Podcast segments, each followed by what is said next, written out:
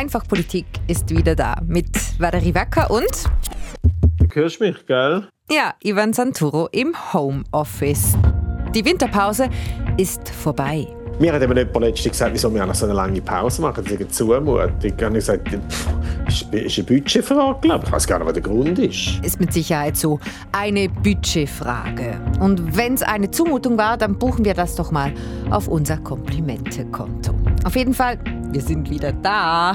Die neue Staffel startet in zwei Wochen mit einem Problem, das viele betrifft. Es geht um Verkehrslärm.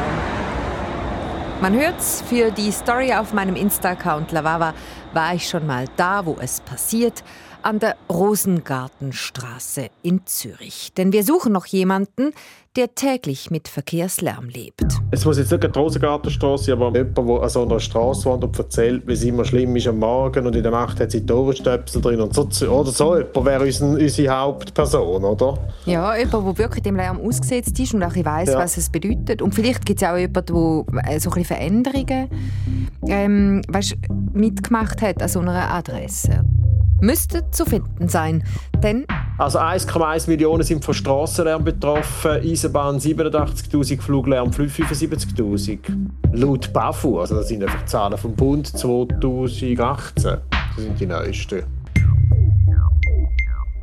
Wenn du zu den 1,1 Millionen gehörst, melde dich doch. Einfach politik.srf.ch oder 079 859 87 57. In zwei Wochen geht es wieder los. Gleiche Zeit, gleicher Ort. Einfach Politik. Seid ihr bereit? Wir müssen ja wieder ein bisschen anlaufen. Wir laufen also an, denn wir haben viel vor.